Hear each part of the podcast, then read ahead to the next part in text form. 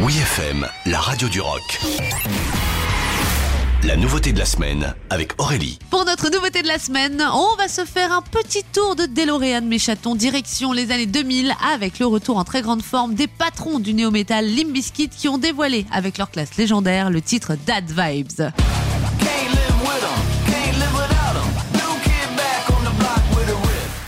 Chose est les années passent, mais rien ne vieillira mieux que le son de Limp Bizkit.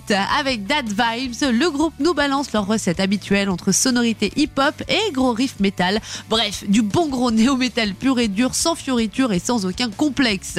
Limp Bizkit nous avait laissé en 2011 avec l'album Gold Cobra, qui sera suivi quelques années plus tard par le titre Endless Slaughter. Par la suite, le groupe semble avoir quelques soucis hein, concernant l'enregistrement d'un prochain opus, notamment le fameux Stampede of the Disco Elephants, sur lequel il bosse depuis près de 10 ans. Le guitariste Wes Borland a avoué en interview avoir enregistré près de 35 nouveaux morceaux et que le souci venait notamment de Fred Durst qui n'arrivait pas à y mettre des paroles. Quand on y pense, les Guns N' Roses ont bien mis 15 ans pour finir Chinese Democracy. Limp Bizkit a encore quelques années devant eux pour finir ce disque en comparaison.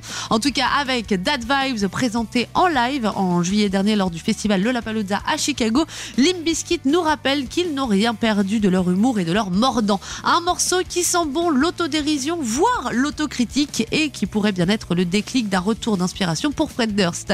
Un nouvel album qui sera peut-être terminé et enfin prêt à être dévoilé pour leur prochaine date parisienne le 26 novembre prochain à l'Olympia. D'ici là, on va savourer sans plus tarder leur nouveau single sur WeFM Limp Bizkit, Dad Vibes, notre nouveauté de la semaine. Oui FM.